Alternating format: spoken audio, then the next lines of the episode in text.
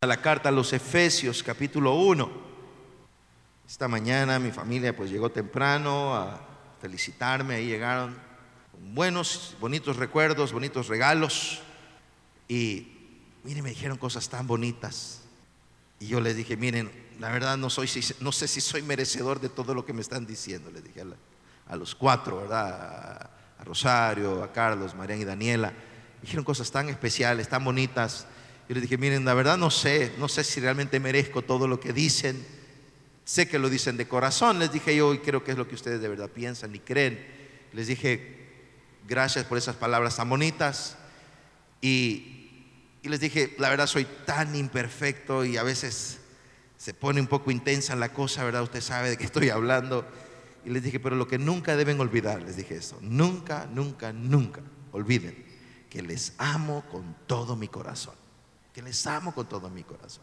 Eso es lo que nunca deben olvidar, que a veces nos equivocamos y hacemos las cosas un poco torcidías, pero deben saber, les dije que los amo, los amo con todo mi corazón. Así que creo que al final ese amor, como dice la Biblia, el amor cubre multitud de errores, ¿verdad? Ese amor es el bálsamo que nos permite avanzar y caminar. Así que bueno, qué bonito, qué bonito que podemos estar juntos de esta manera. Efesios capítulo 1 y versículo 17 dice, pido que el Dios de nuestro Señor Jesucristo, el Padre glorioso, les dé el espíritu de sabiduría y de revelación para que lo conozcan mejor.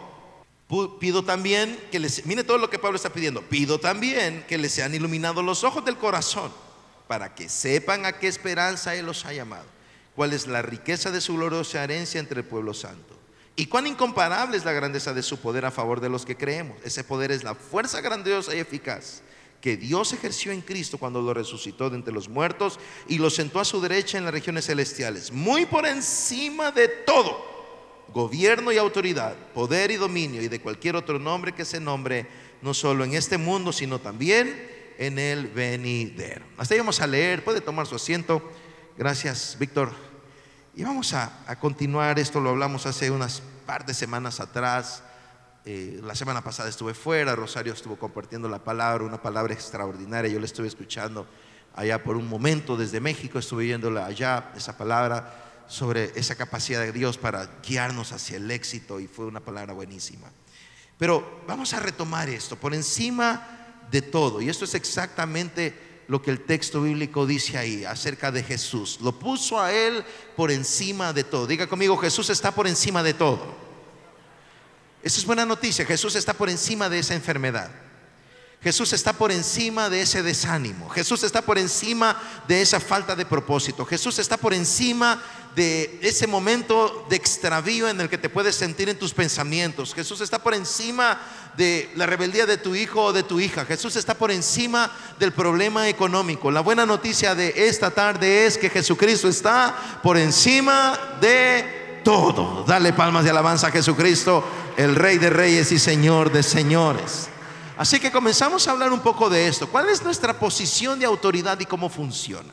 Comenzamos a hablar, este es, el, este es el enfoque general de lo que estamos hablando. ¿Cuál es nuestra posición de autoridad? ¿Y cómo funciona esa autoridad? ¿Cómo funciona esa posición de autoridad? Y la semana pasada hablábamos de esto. ¿Qué es autoridad espiritual? ¿Qué es autoridad espiritual? Decimos, la autoridad espiritual es el derecho, facultad de ejercer poder o mando en el campo espiritual. Decíamos, la autoridad espiritual nos vuelve a meter al orden de Dios. Diga conmigo orden. Ahora dígalo como esa autoridad que es orden.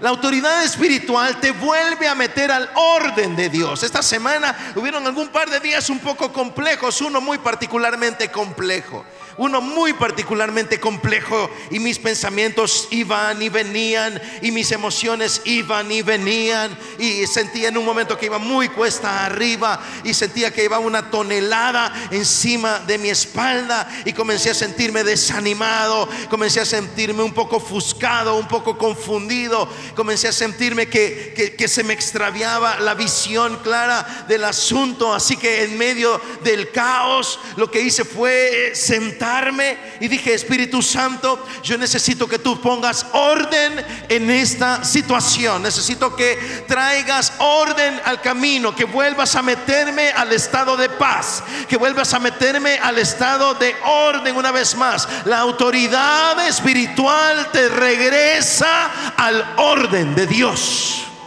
para que no estés en caos, para que tu mente no esté en caos para que tus sentimientos no estén en caos, para que tus finanzas no estén en caos, para que tu matrimonio no esté en caos, para que tu, tu, sistema nervioso no esté en caos, para que no estés en un pánico permanente. Mira, estaba esta semana estuve en un retiro, en un retiro pastoral de lunes, martes y miércoles, tres días. Estuve en ese retiro de un programa que se llama Caminando Juntos, que es un programa de acompañamiento pastoral, es solamente pastores. Son pastores de Estados Unidos y habemos otros tres o cuatro pastores que no estamos en Estados Unidos, que nos han involucrado para desarrollar el proyecto acá en El Salvador. En mi caso, hay otro pastor de México, otro de Guatemala, otro de República Dominicana, creo. Y, y estábamos en esa sesión el día que, el día lunes tal vez. No, el lunes comenzó, el martes en la mañana. Estábamos en esa sesión el martes en la mañana y la sesión tenía que ver con, el tema de la presión, de estar bajo presión, del estrés, de estar en esa condición de, de, estrés y a dónde te lleva. Si a la fase 1 te lleva a la fase de desgaste, ese estrés permanente, permanente, permanente, permanente, permanente. Ese estado permanente de presión primero te lleva a una fase de desgaste emocional. Luego viene una fase que se llama desgaste por compasión y es muy típico de los ministros, de los líderes, de los que hacen esta obra de compasión. Es un desgaste por compasión, es decir, de estar ayudando, estar ayudando, estás ayudando, estás ayudando, estás ayudando, estás ayudando, estás ayudando, estás ayudando y de repente estás tan estresado, estás tan presionado, estás tan compresionado de estar ayudando, estar ayudando que empiezas a, sentir precisamente todos los, signos y síntomas propios en el cuerpo, el alma y el espíritu de ese estrés. Y la última fase, de presión caos, caos llegas a ese punto donde el cual no tendrías que haber llegado. Caos. la depresión comienza a afectarlo todo. Afecta tu alma, afecta tu mente, afecta tu cuerpo, afecta tu salud, afecta todas sus relaciones. Caos. Y dice, en ese punto, es justo a ese punto, en donde comienzas a perderlo y viene la sensación de abandono. Esa sensación de abandono, que es muy particular. Y comienzo a oír los testimonios de hombres y mujeres de, que están en posiciones de autoridad.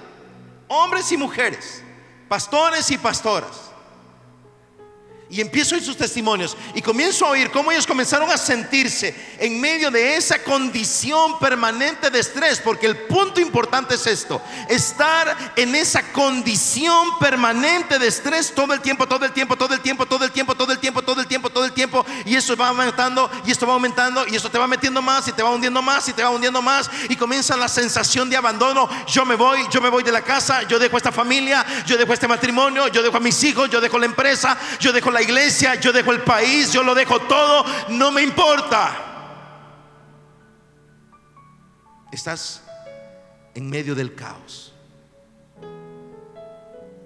Y oí el testimonio de Leo. Leo es mi coach, él es el que con quien trabajamos. Él es de Puerto Rico, un joven, es la verdad, es bastante joven, es brillante, muy inteligente. Y él, él cayó en un estado de burnout, él cayó en un estado de colapso total, de colapso total. Y cuando yo hice testimonio, yo en realidad comencé a llorar. Y le escribí, eh, estamos ahí, 80 pastores conectados en línea. Y entonces en el, Zoom, yo le escribo directamente y le digo, Leo, el mundo entero tiene que oír tu testimonio. Yo estoy pensando ahora cómo conectar pastores acá en el país para que escuchemos el testimonio de Leo. Mire, el enemigo te quiere aniquilar. Suena dramático, ¿verdad? Ah, es dramático. Es que lo es. Es dramático. Porque tú no te has dado cuenta, pero tu esposa está sufriendo. Tú no te has dado cuenta, pero tu esposo está sufriendo, tus hijos están sufriendo, tus padres están sufriendo. Porque caíste al estado de caos. Y una de las cosas que decían, comenzamos a espiritualizarlo todo. Satanás trabaja todo el tiempo, así que yo también tengo que estar aquí todo el tiempo. Cuando es el momento de tomar decisiones inteligentes, sabias, que te vuelvan a meter al orden, a interrumpir ese estado permanente de presión, de sometimiento. Tienes que interrumpir eso, vamos, tienes que hacer algo, rompe esa línea, tienes que romper, tienes que generar una crisis, un rompimiento de ese estado. Váyase al gimnasio, vaya a hacer ejercicio, vaya a pintar algo, cante una canción, no sé, haga lo que tenga que hacer. No voy a meter con otra mujer, eso no es vale.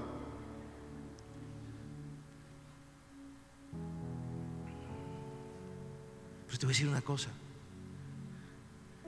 Pero yo entendí también que tú puedes hacer cosas como estas y ayudan. Yo trato cada final del día, trato, trato cada final del día de, ir a correr, hacer ejercicio y luego ya, me voy, me voy para el gimnasio, necesito, hoy quiero ir al gimnasio. Trato, no lo logro todos los días, pero trato tres, cuatro días a la semana si fuera posible, porque eso es fugar presión, me voy ahí, me pongo los audífonos, oigo alguna buena, buena música, o, le digo a Rosario, si tenés algún buen mensaje, mándamelo, lo voy a oír allí. Ahí es donde lo voy a oír. Yo no lo voy a oír en otro lugar. No tengo otro espacio. No lo voy a oír en el carro, no lo voy a oír en la oficina, no lo voy a oír en, en el cuarto. Ahí no tengo espacio. Ahí no lo voy a poder hacer. Le digo, sí, si voy a oír en mensaje, será en esa hora, esos 60 minutos, que voy a estar ahí tratando de darle duro al asunto. Ahí ya me manda, mira aquí, ¿para qué le digo? Me manda como una docena, hermano. Tal vez se convierte.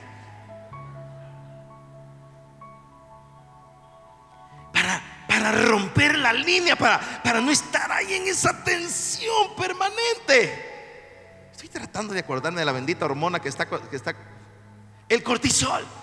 Y está ese cortisol ahí en tu sangre circulando permanentemente y empieza a dañar tu estómago y la gastritis y el dolor de cabeza y la sensación de presión y la sensación de, de que vas a explotar. Óigame, tiene que romper eso.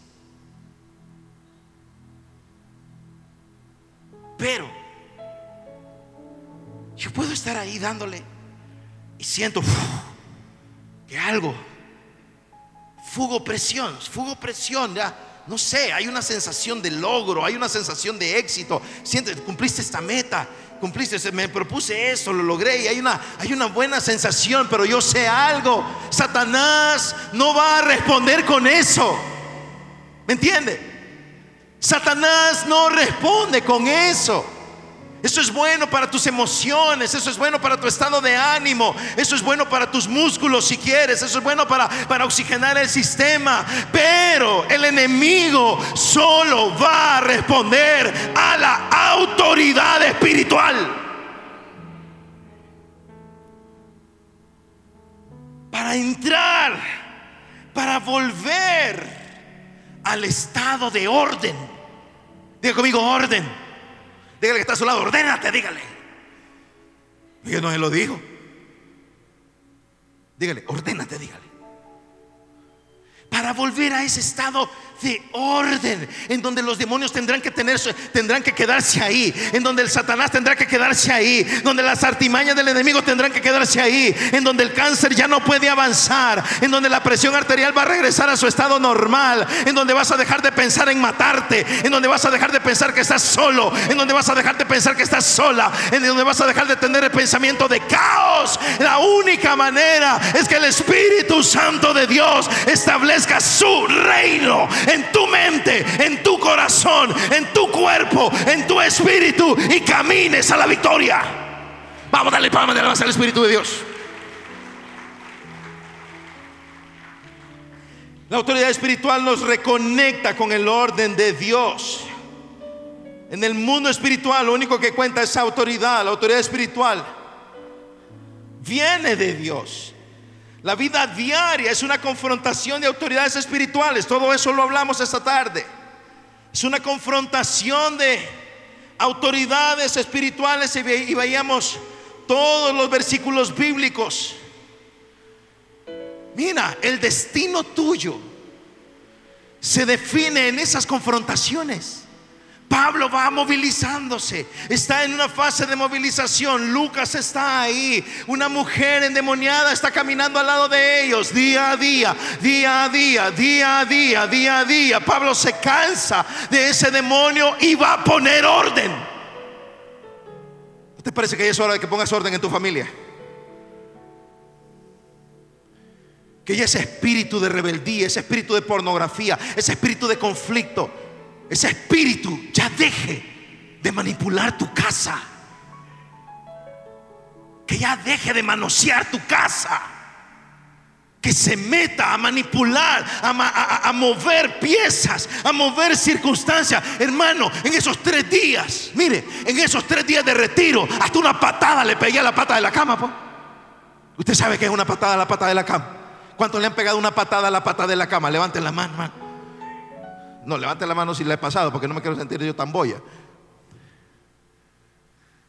Espíritu de pata de cama.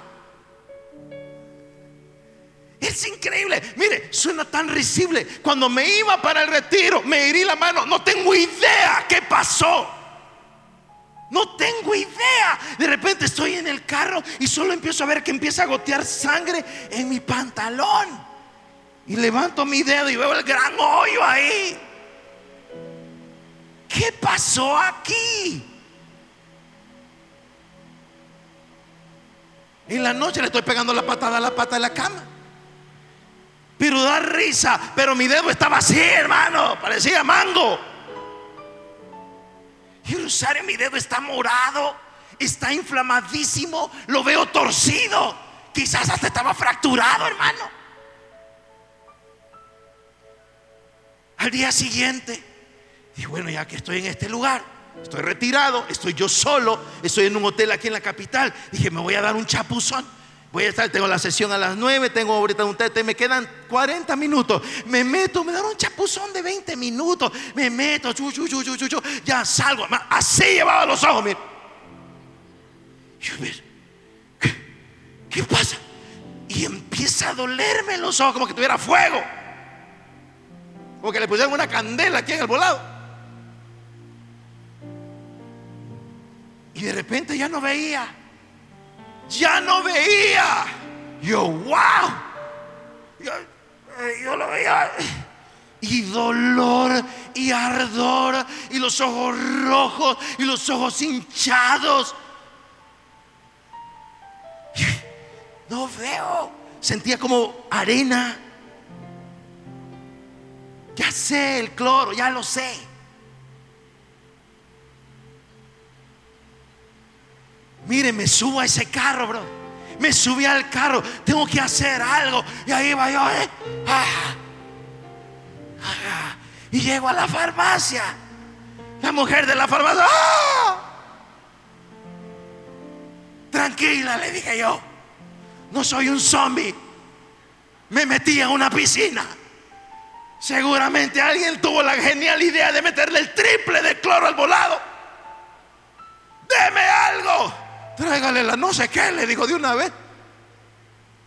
Me subo al carro, no podía ver. me subo al carro, agarro la gota y la mitad y la otra mitad.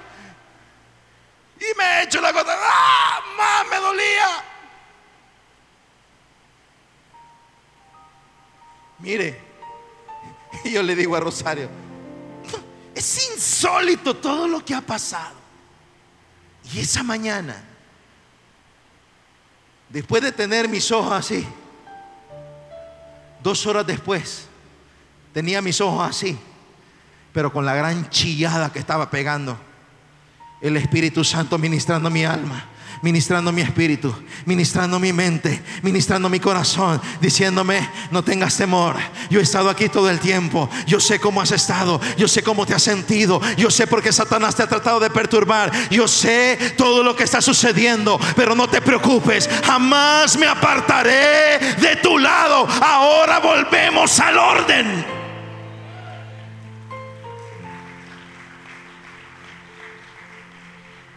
Deje de andarle gritando a todo el mundo. Deje de andarle reventando a todo el mundo. Deje de andar perturbada. Deje de andar perturbado. Toma la autoridad espiritual y ponga orden en su vida. Vamos a darle palmas de alabanza al Espíritu Santo. Ahora veamos qué dice Pablo en los minutos que nos quedan. Fíjese bien, vamos con Pablo una vez más. Pablo ahora dice, estamos hablando de autoridad espiritual. Estamos hablando de que Jesús está por encima de todo. Ahora Pablo está orando. Pablo dice, Efesios, quiero decirles algo. Yo oro por ustedes. Avivadores, yo oro por ustedes. Pablo dice, Efesios, iglesia de Éfeso. Yo oro por ustedes y lo que le pido a Dios es espíritu de sabiduría y de revelación.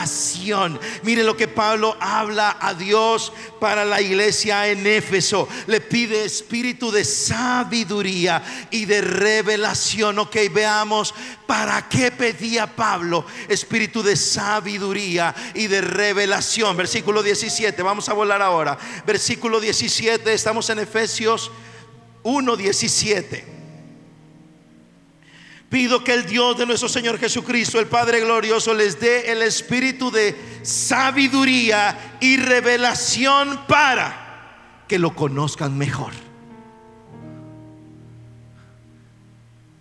¿Cuántos aquí quieren conocer mejor a Dios? Métase a Instagram. ¿Cuántos de aquí quieren conocer mejor a Dios? Váyanse a chambrear. ¿Cuántos de aquí quieren conocer a Dios? Pida sabiduría y revelación. Mire, hay quien le pide a Dios dinero, no pídale sabiduría y revelación. Y va a ver cómo le va a sobreabundar. El apóstol dice Efesios, yo oro al Padre que les dé sabiduría y revelación para que conozcan mejor a Dios. ¿Sabes qué pasa cuando tú conoces mejor a Dios? Tú sabes quién es Dios, tú sabes quién eres tú, tú sabes quién es el enemigo y tú sabes dónde están las respuestas. Mira, cuando tú conoces mejor a Dios, Tú sabes de dónde viene la solución. Tú sabes qué es lo que Dios puede hacer. Cómo Dios puede obrar. Cómo Dios puede actuar en tu hijo. Cómo Dios puede actuar en tu hija. Cómo Dios puede actuar en tu familia. Cómo Dios puede actuar en tus finanzas. Yo sé que mi redentor vive. Él me levantará. Lo conoces. Yo sé que Él es mi sanador. Yo le dije, Dios, quítame esto, no miro, me arden los ojos. Qué cosa más loca. ¿Sabe que en ese momento le escribí a otro, a otro hermano? Le digo, mira, ¿sabes qué me pasó? Esto, esto, esto, esto. Y me dice, ¿sabes que a mí me pasó eso ayer? Este era un demonio de cloro, brother.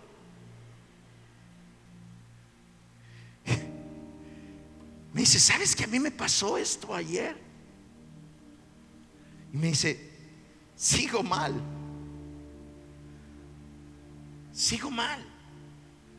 Si tengo ya dos días con esto, sigo mal. ¿Sabe cuánto me duró a mí? Dos horas. Las dos horas, no, choco. ¿Sabe por qué? Porque yo sé que el Señor es mi sanador. Y cuando tú sabes que el Señor es tu sanador, entonces tú sabes de qué manera Dios puede obrar, porque sabes que Dios está por encima de toda enfermedad. Tú dices, yo sé quién es Él, yo lo conozco, yo sé que Él no me va a dejar. Él es mi Padre celestial, Él es el Dios de los cielos y de la tierra. Este día quizás tu papá ya no está contigo por X, Y o Z razón. No estás con Él, no compartes con tu Padre terrenal, tu genitor por alguna razón, tal vez Él no está contigo. La buena noticia de la tarde es que tu Padre Celestial jamás te va a abandonar. Y oro que Dios ponga en ti espíritu de sabiduría y de revelación para que abraces a tu Padre.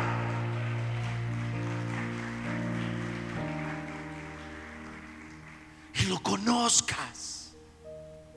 Quizás tu experiencia con tu Padre terrenal ha sido un caos.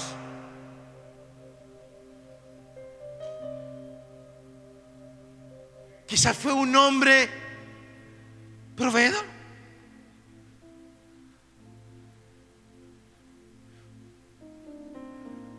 Un estatus, un estatus nominal, pero no un padre. Porque un padre protege. Un padre da identidad. Y con Rosario estamos hablando de los valores que vamos a definir para cada, tal vez cada semana o cada 15 días o tal vez para cada mes estamos en el plan, los valores que van a definir nuestras, nuestra familia y hablarlo con nuestros hijos, ok, nuestros valores para esta semana son este, este, este y este, para crear identidad. Para que el mundo no les dé identidad, para que un hombre no les venga a dar identidad, para que una mujer no les venga a dar identidad, para que Netflix no les dé identidad para que un cantante no les dé identidad, para que su identidad esté fundamentada en los principios imperecederos y poderosos de la bendita y eterna palabra de Dios. Un padre da identidad, un padre provee, un padre protege, un padre te afirma, un padre te impulsa, un padre te acompaña, un padre no te deja aunque tú lo dejes. Ese es Dios.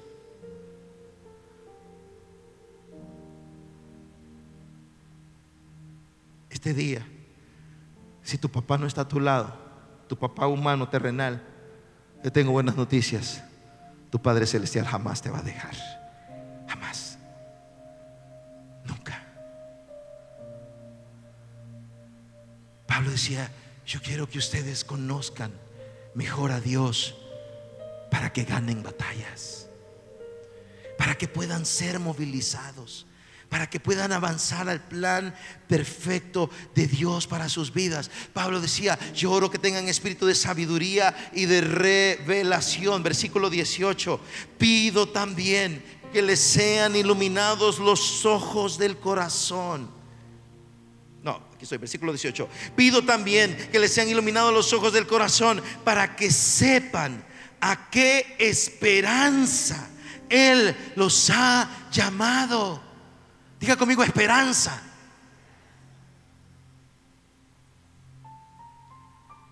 No vivas sin esperanza.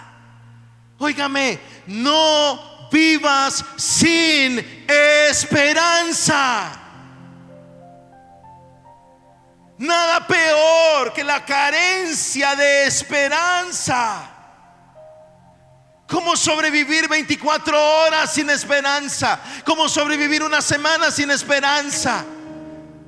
En medio de la necesidad económica, en medio de un diagnóstico, en medio de una familia disfuncional, en medio de hijos e hijas que no agarran la onda, en medio de un esposo y una esposa que están desvariando, generando conflictos y conflictos, y sientes que vas en una ruta hacia abajo, en una ruta de tinieblas, en una ruta de dolor, rebotando golpe tras golpe, tras golpe, tras golpe, golpe tras golpe, tras golpe. Una noche de estas, Simplemente cerré mis ojos. Le dije, Señor, no encuentro la ruta, no encuentro el camino, no sé a dónde voy, no sé qué va a pasar. Señor, abre una puerta, abre una luz. Necesito saber que está tu mano poderosa extendida para tomar la mía. Y el Espíritu Santo me dijo, yo estoy contigo.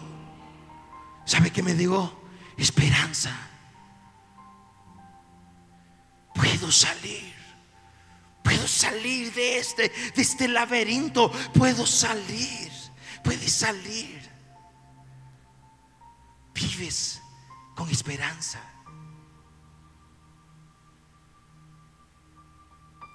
Cuando colapsó tu sistema, Pablo dice, oro para que tus ojos sean abiertos. Qué tremendo es esto. Es una revelación. La esperanza es una revelación.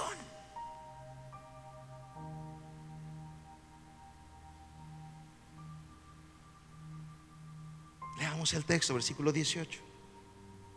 Pido también que le sean iluminados los ojos del corazón, que sea iluminado tu corazón, para que sepan a qué esperanza Él os ha llamado. Y Pablo se está acercando al punto que quiere llegar. Pablo se está acercando, se está acercando. Y dice, quiero que conozcan mejor a Dios.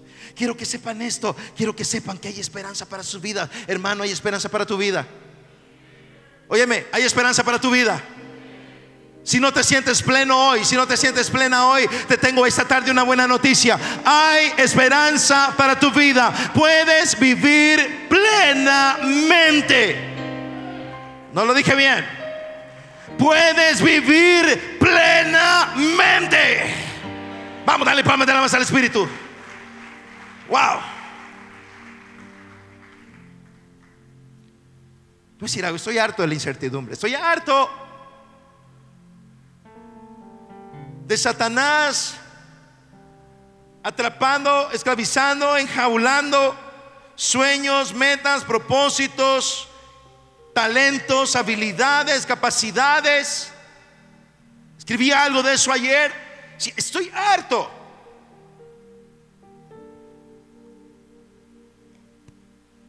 No debes vivir así, te lo voy a decir otra vez. No debes vivir así porque eso está ahogando tu esperanza. Eso está ahogando tu esperanza. Te estrangula, te estrangula el corazón, te estrangula el alma. Esa no es la voluntad de Dios para ti. Jesús murió en la cruz para que vivas así.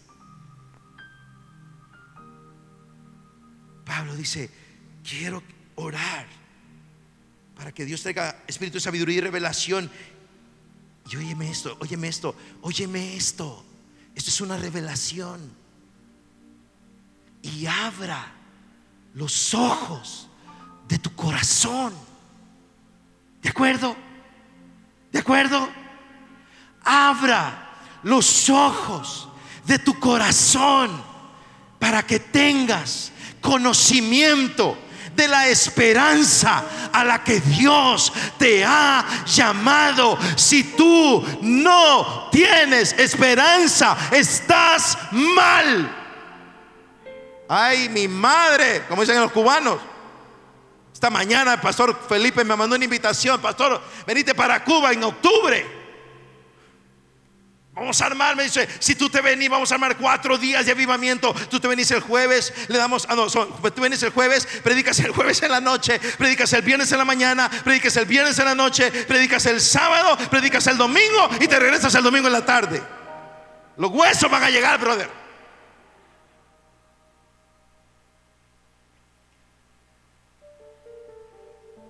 Qué le digo que desde hace ratito estoy sintiendo algo por estar ahí nuevamente en Cuba y le dije, vamos a orar, vamos a orar. Le dije, no está para nada, le dije, está en mi plan esto, para nada y menos en octubre, menos en octubre. Pero oremos, si Dios quiere, así será. Si Dios quiere, así será. Yo no sé ni por qué estoy diciendo esto.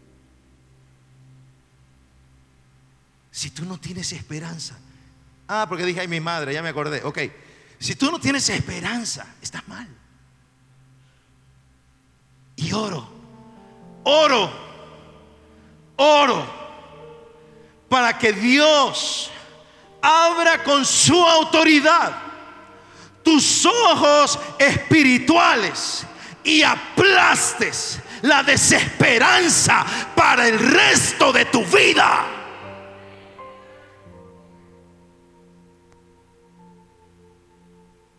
Dios quiere que vivas pleno. Porque Dios quiere que vivas plena. Oro, decía Pablo, que Dios les dé espíritu de sabiduría y revelación para que les dé a conocer las riquezas de la herencia. Seguimos en el versículo 18. Pido también que les sean iluminados los ojos del corazón para que sepan a qué esperanza Él los ha llamado. ¿Cuál es la riqueza de su gloriosa herencia entre pueblo santo. Hermano, dígame. Gracias por su entusiasmo. ¿Sabes qué hace Satanás?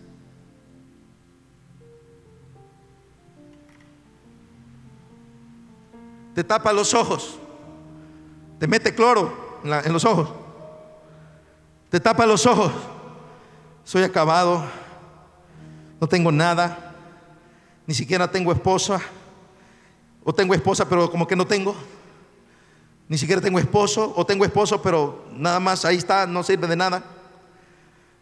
No, tengo provisión, no, no, no sé, mire, la verdad ahorita no tengo ni siquiera idea de para dónde estoy viendo. No me atrevo a dar un paso, me voy a romper la nariz.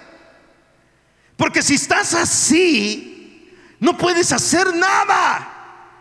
Diga conmigo amén.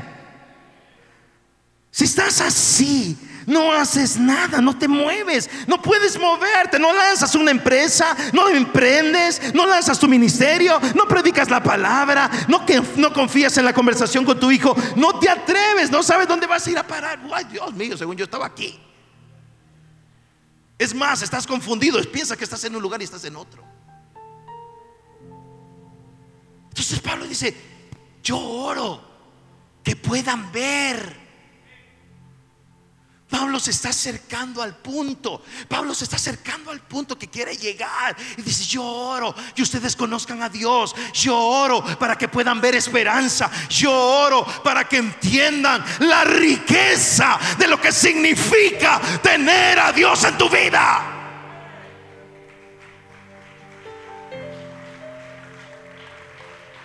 Agarrando la onda, brother. ¿Y usted es cristiano? Sí. ¿Y cómo está? En victoria. Y a su nombre, gloria. Y a su pueblo, victoria. En serio. En serio. Con tus reservas de fuerzas drenadas. Yo decir una cosa, a Satanás le encanta drenarte. Le encanta drenarte. Te lo voy a decir otra vez. A Satanás le encanta drenarte. Va a drenar tus fuerzas. Va a drenar tus ideas. Y por eso te perturba tanto. Y te mete esto. Y esto otro. Y esto otro. Y esto otro. Y te perturba esto. Y, te, y, comienza a drenar tu fuerza. Y te empieza a doler la espalda. Y te empieza a doler la rodilla. Y la gastritis. Y la hernia. Y el dolor de cabeza. Y te empieza a drenar. Te va dando, mira, toquecito, toquecito. Mire, ¿sabe cómo he visto los ataques de Satanás con mi vida ahora? Mire, no me tira un bombazo diablo. No me tira un bombazo. Antes me tiraba un bombazo y me pegaba el. ¡Ay! Aquí está el diablo, me voy para acá. Toquecitos, choques eléctricos de 20. Y se va acumulando, y se va acumulando, y se va acumulando. Y de repente ya mi mente ya no está bien, ya no estoy, ya no estoy pensando claramente. De repente estoy llegando al punto del cuello de botella donde todo está comenzando a, converger en, una- en un punto donde ya no puedo drenar y encontrar sal- salida. Y de repente está aquí esta cuenta y hay que pagar esto del ministerio. Y sucedió eso con la salud, y sucedió eso con Carlos, y ahora Mariana, y ahora Daniela, y Rosario aquí también, y aquí esto y otro, y el carro aquí, y el carro allá, y aquí, le pego la patada a la cama, brother. Toquecito, toquecito, toquecito. Siento que me va empujando y me va empujando y me va empujando y me va empujando. Eh, Te está drenando. Te está drenando fuerzas físicas. Ya te diste cuenta que no estás orando como debes. Ya te diste cuenta que no tienes vigor como tenías antes. Ya te diste cuenta que no levantas tus manos con vigor y fuerza. Ya te diste cuenta que estás confiando más en ti que en Dios. Te está drenando la fe. Porque tú en tus fuerzas puedes hacer algunas cosas buenas, pero con Dios haremos proezas. Vamos, dale palmas al Espíritu Santo. Y si te soy honesto, un día de esto se nos pueden acabar los recursos. Está drenando.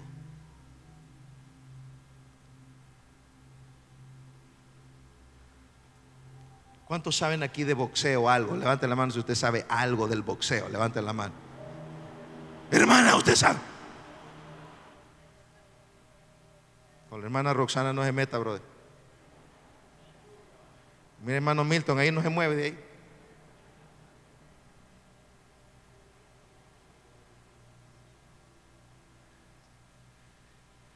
Mire, hay quien tiene un mazo en el puño.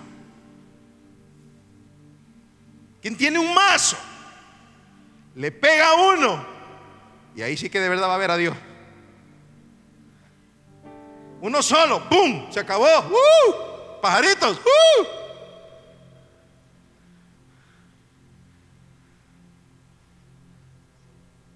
Punch, fuerza, contundente, un golpe contundente.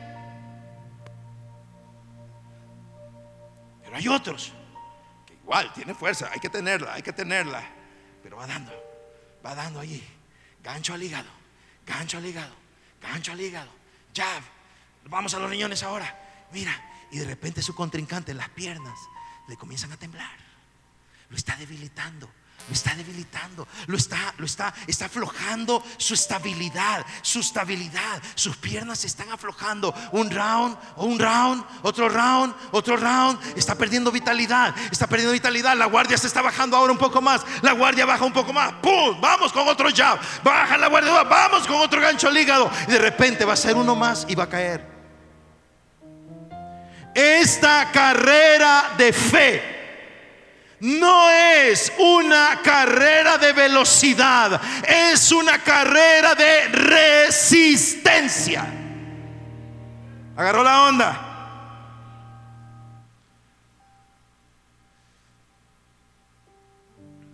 El galardón no es por iniciar, el galardón es por terminar.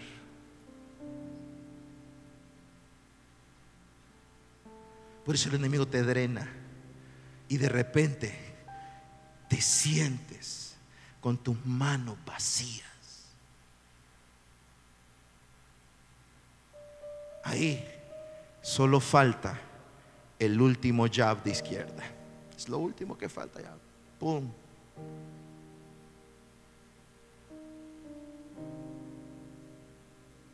¿Y sabes qué es lo peor? ¿Sabes qué es lo peor? Están en la lona y ni siquiera te has dado cuenta. ¡Oh, qué tremendo! Es revelación, brother. Estás en la lona y ni te has dado cuenta. Te drenó. Te tengo buenas noticias.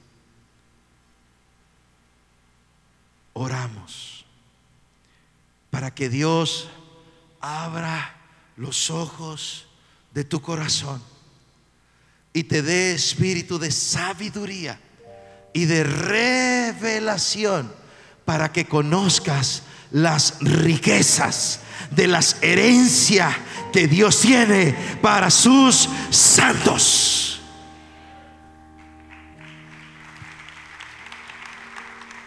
Drenado. No estás acabado. Gracias, Oliver. ni lo miro, pero lo oí. Ahí está no estás acabada. Tienes una herencia eterna. Vamos, dale palma del Espíritu Santo de Dios. Y dígale, Señor, yo tomo la riqueza de mi herencia. Y deja de vivir acabado. Como gente que anda con una nubecita encima de la cabeza. Usted conoce gente que anda todo el tiempo con una nubecita en la cabeza. Uno le, uno le huye a la persona le va a caer su rayo. Sacúdase eso. Ay, ay, voy. A ver cómo salgo. A ver si sale. Va a salir bien. ¿Por qué? Porque tienes una herencia. Y Pablo dice, oiga, óigame. Ahora pensemos, y esto lo preparaba esta semana para el mensaje de mañana, domingo. Los discípulos no eran gente económicamente fuerte. Los discípulos no eran millonarios. No era gente que tenía recurso económico abundante y multiplicado. No, no, no, Los discípulos no eran gente financieramente abundante. Pero Pablo te está diciendo, yo oro para que entiendas la riqueza de tu herencia. Porque la riqueza en sus vidas era su fe. Por eso, eh, por eso Pablo decía, ¿quién me va a separar del amor de Dios? Quiero preguntarte, ¿quién te puede separar de tu amor a Dios? ¿Quién te puede separar de tu comunión con la palabra? ¿Quién te puede separar de tu tiempo devocional? ¿Quién te puede separar de la revelación? ¿Quién te puede separar del reino de los cielos? Ni lo alto, ni lo profundo, ni ninguna cosa creada puede separarte de la riqueza, de la herencia de Dios para tu vida.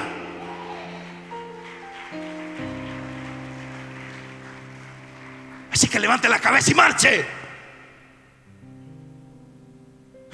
Levante la cabeza y marche. Ya deje de verse como un acabado. Óigame, deje de verse como una acabada. Necesitamos movilizarte.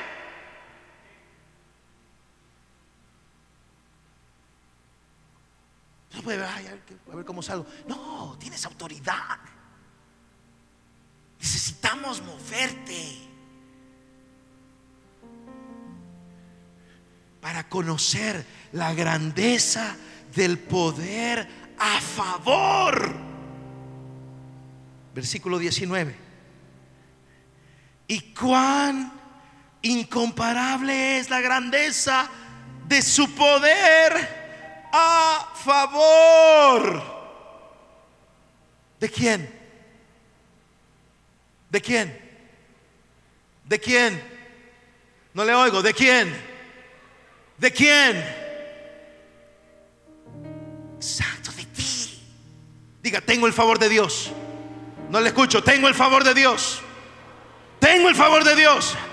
Y no es poquito. Dice Pablo, yo oro para que Dios les dé espíritu de sabiduría y revelación. Que abra los ojos de su corazón para que comprendan la esperanza a la que han sido llamados, para que conozcan mejor a Dios, para que conozcan la riqueza de la herencia y para que conozcan la grandeza del poder a favor de los que creemos.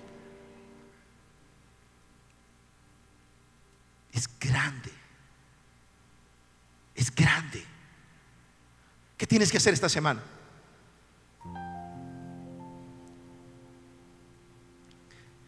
Y por favor haga algo. Es decir, no se vaya a meter a otros siete días iguales que los de la semana pasada. ¿Me entiende?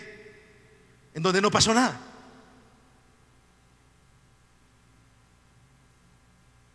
En donde no pasó nada en donde no pasó nada en tu vida, no pasó nada en tu familia, no pasó nada en la, en la, salud, no pasó nada en las finanzas, no pasó nada en tu campo espiritual, en tu contexto espiritual, en donde no pasó nada. No, ¿qué tiene que hacer esta semana? ¿Qué va a movilizar la semana que viene? Porque cuando comiences a movilizar algo la semana que viene, no se te olvide que el poder de Dios está a tu favor.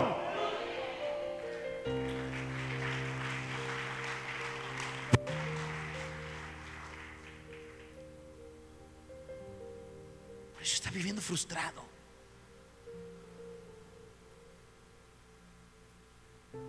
Manos vacías. Porque necesitamos una revelación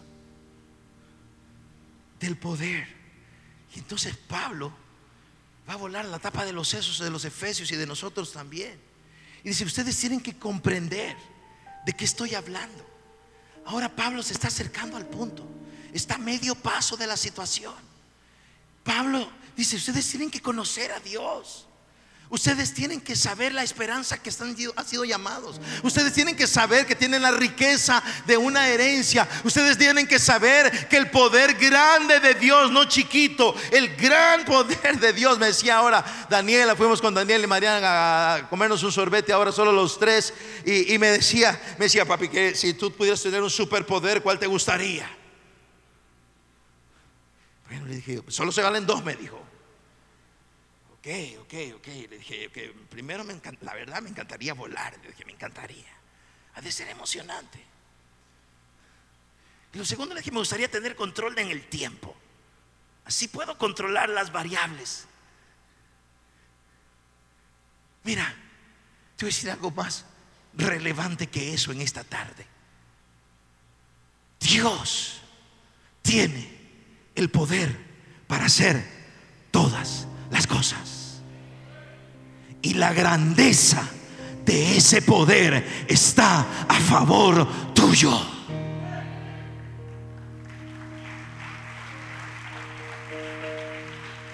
Entonces Pablo dice, ok, una cosa más, tienen que comprender esto para que comprendan cuál es el favor, la grandeza del poder de Dios que está a nuestro favor, dice Pablo, versículo 19. Y cuán incomparable es la grandeza de su poder a favor de los que creemos. Ese va a poner el ejemplo. Ese poder es la fuerza grandiosa y eficaz que Dios ejerció en Cristo cuando lo resucitó de entre los muertos y lo sentó a su derecha en las regiones celestiales, muy por encima de todo. Pablo dice, comprendan la grandeza del poder que se les ha dado a los que creen para que tengan una idea de cuál es ese poder. Ese poder es el mismo poder que levantó a Jesucristo de entre los muertos. Creo que Dios puede hacer algo por tu vida.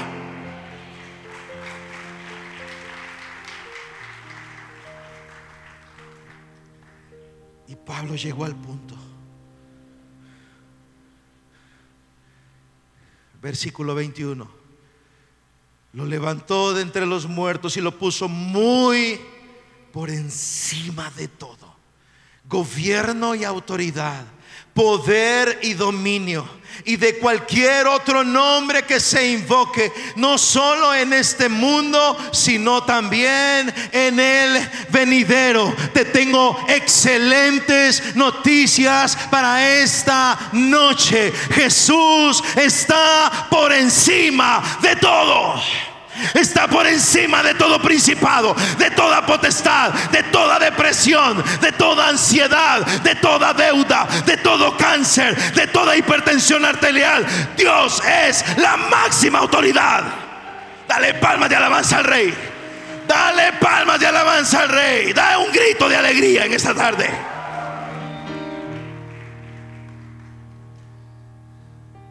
Hay gente que me dice, a veces y con eso terminamos por hoy. A veces vamos a predicar a algún lado. Y bueno, generalmente le pido a alguien que me acompañe, sobre todo para no manejar. Porque termino así. Entonces, pues, el desgaste, venir de noche, deshidratado. Y entonces a veces voy con alguien y le digo, brother, voy frito. No tengo fuerzas. No sé qué va a pasar aquí. Es más, ni siquiera tengo un mensaje. Y si me quedan viendo, es en serio, es en serio, no tengo un mensaje. No sé qué va a pasar, no tengo fuerzas, no tengo fuerzas. Hoy yo creo que esto va a acabar rápido. Le vamos a dar ahí ¿qué? 30 minutos y vámonos. Vamos a comer pupusas mejor, Lo más relevante de esta salida son las pupusas.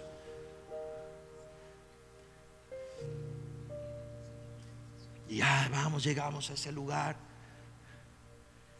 Y tal vez empieza la adoración y estoy tratando ahí de conectarme. Hay calor. El sonido no está bien a veces. El director de alabanza está más perdido que Adán y Eva en el Día de las Madres y de los Padres también. Mi esperanza siempre es la adoración. Mi esperanza, yo necesito que haya buena adoración para caer en la frescura de su presencia. Y a veces es un desastre, a veces suena tan mal que hasta los demonios huyen. no por la autoridad espiritual, es un caos. Wow, qué horrible, vamos, se van. Yo quiero irme con ellos. No me llevan. Los entiendo, los entiendo a los demonios a veces. Y estoy ahí. Y luego viene el presentador. Y dice, bueno, hoy nos acompaña Pastor Carlos Navas. Gracias, pastor, por hacer este espacio en su agenda tan apretada y Él apartó este espacio. Estamos seguros que Dios hablará con nosotros. Y yo estoy, ¿dónde está el predicador? Dios, yo no sé qué va a pasar. Yo no tengo fuerzas. No sé, ¿no te parece que es buena idea que me digas ya de que voy a predicar? Y subo y me paro en el púlpito y empiezan todos los preliminares. Dios les bendiga. Qué gusto estar con ustedes. Es un placer acompañarlos en este culto de aniversario. Gracias a los pastores por esta gentil invitación que me hacen y la confianza. Porque estoy frito, mano. Y entonces, ok, vamos a la palabra de Dios, es lo que creo que es lo que Dios quería hablar. Y vamos a la palabra. Y no soy muy bueno para los preliminares.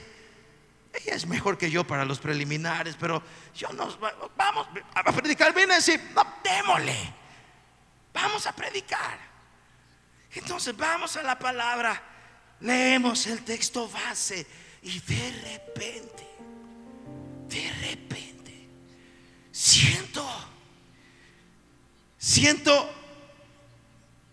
la fortaleza del Espíritu Santo como oxígeno que entra a tus pulmones espirituales. Y siento una fuerza sobrenatural. Y abro mi boca y comienzo a sentir que algo empieza a ser Dios y la palabra comienza a fluir y comienza a fluir y las ideas comienzan a fluir y los pensamientos y las aplicaciones y los textos y el pueblo comienza a ver su rostro. Están alimentándose, están alimentándose, están alimentándose, están alimentándose. No porque yo sea la última Coca-Cola en el desierto, sino porque sé que el Dios de los cielos tiene poder para usar tu vida y para usar mi vida y para romper las cadenas de su pueblo.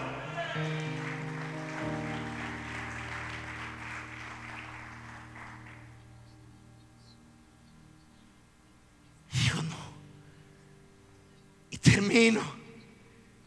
Y bajo. Y a ese punto me quiero ir. Tanque vacío. Vámonos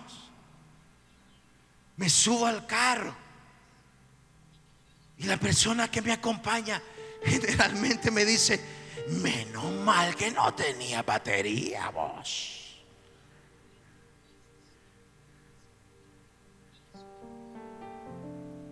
Todo lo que he hecho, todo lo que hago y todo lo que podría hacer es porque Dios es bueno y para siempre es su misericordia. Es justo en ese momento cuando me doy cuenta que no soy yo, sino que hay una autoridad que está por encima de mi fatiga mental, por encima de mi fatiga espiritual, por encima de mi fatiga física, por encima de la confusión. A veces he estado con fiebre, una vez iba prendido en fiebre, iba para una vigilia, tenía que predicar a las 10 de la noche, iba prendido en fiebre, me senté en el asiento de atrás del auto, iba recostado en la, en la ventana, sudando, caliente, ardiendo en mi piel. Llegamos a ese lugar, un cuarto encerrado. Yo dije, ¿es en serio? Y estamos en ese pequeño cuarto, encerrado, completamente lleno. Me siento, comienzo a sentir el estómago revuelto. Estoy ardiendo en fiebre. me presentan para la palabra. Paso al frente. Abra su Biblia. Leamos la palabra de Dios. La fiebre se fue. ¿Por qué? Porque Dios dice, yo estoy por encima de todo.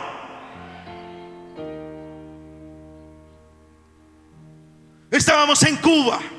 Habíamos estado ahí casi una semana predicando. Usted lo deja todo en esa nación preciosa.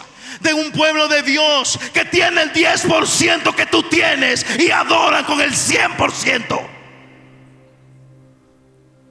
Porque si aflojan un poco literalmente respiras las hordas del infierno. Porque si parpadeas para un lado, literalmente sientes la garra de los demonios. Y no exagero. No tienes tiempo para juguetear. Inmersa en N cantidad de brujería.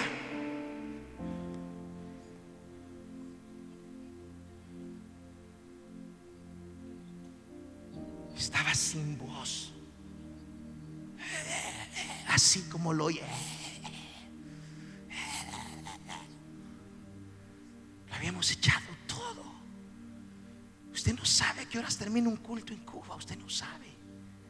Se puede durar cuatro horas.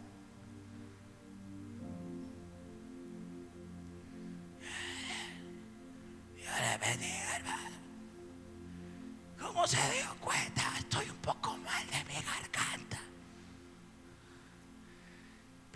A echarle ganas este volado. Vamos para allá. Abra su Biblia. ¿Qué dice, pastor?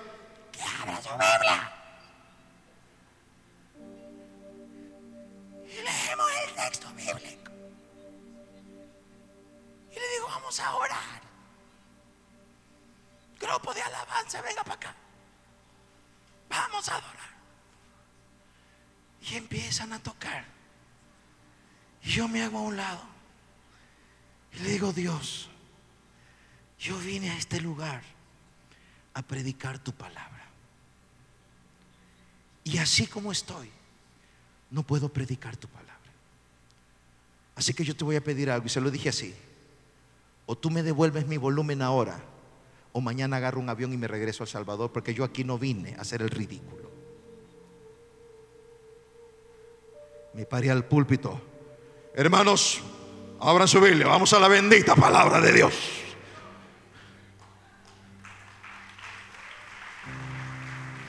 Tenía la esperanza de salir al día siguiente.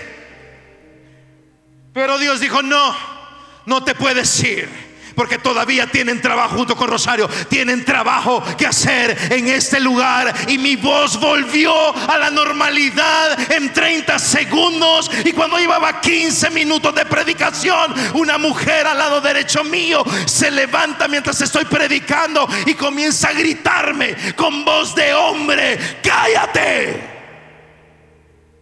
Imagínense que aquí se levantará alguien así. Reprendemos ese demonio ahorita en el nombre de Jesús te atamos, quieto, so. Pero imagínense aquí, estamos predicando, ese silencio, y se levanta esta mujer, está dos filas al frente de mí y comienza a gritar, cállate, ya no te soporto, cállate, cállate tú, en el nombre de Jesús. Le cayeron encima tres servidores que esos están listos así, me les encanta echar fuera demonios. Se la llevaron.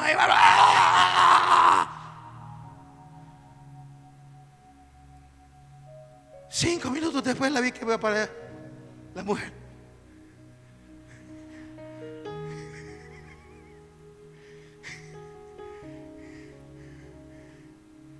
¿Me entiende? ¿Me entiende?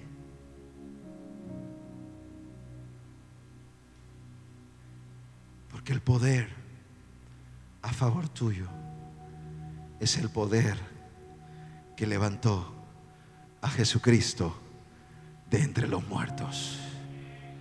Así que ahora diga en el nombre de Jesús. No te oigo, en el nombre de Jesús. Espíritu escarnecedor. Espíritu burlador. Espíritu de enfermedad. Espíritu de pobreza. Espíritu de mentira. Espíritu del mundo. En el nombre de Jesús. Te ordeno que quedes sometido bajo las palmas de mis pies, bajo las plantas de mis pies, porque ese es el lugar de mi Dios. Está por encima de todo.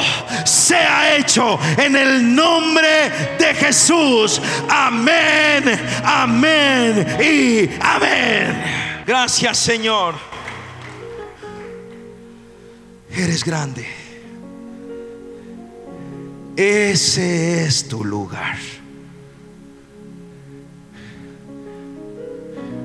Dígale eso, ese es tu lugar. Por eso tengo esperanza. Por eso tengo una herencia eterna. Por eso necesito conocerte más.